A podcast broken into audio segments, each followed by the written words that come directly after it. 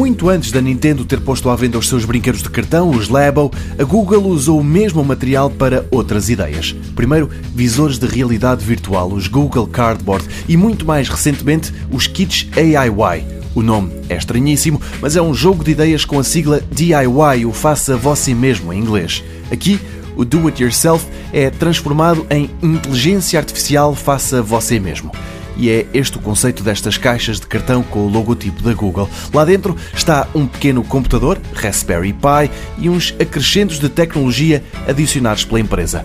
No Kit Voice ao cérebro, a Google juntou um microfone e uma coluna para o mini computador poder ouvir e falar com o seu utilizador. O Kit Vision tem tudo isso mais uma câmara para configurar um e outro. A Google lançou uma app para smartphones Android. A programação dos equipamentos não se faz através desta app, mas a gigante do online e cada vez mais da inteligência artificial diz que reformulou o site dedicado aos kits AIY e estão bem mais claras as instruções para se começar a dar os primeiros passos em ambiente de inteligência artificial tão cedo não devem estar à venda por cá. Na América, o kit mais barato custa o equivalente a 40 euros, o mais caro, com câmara, vale 75.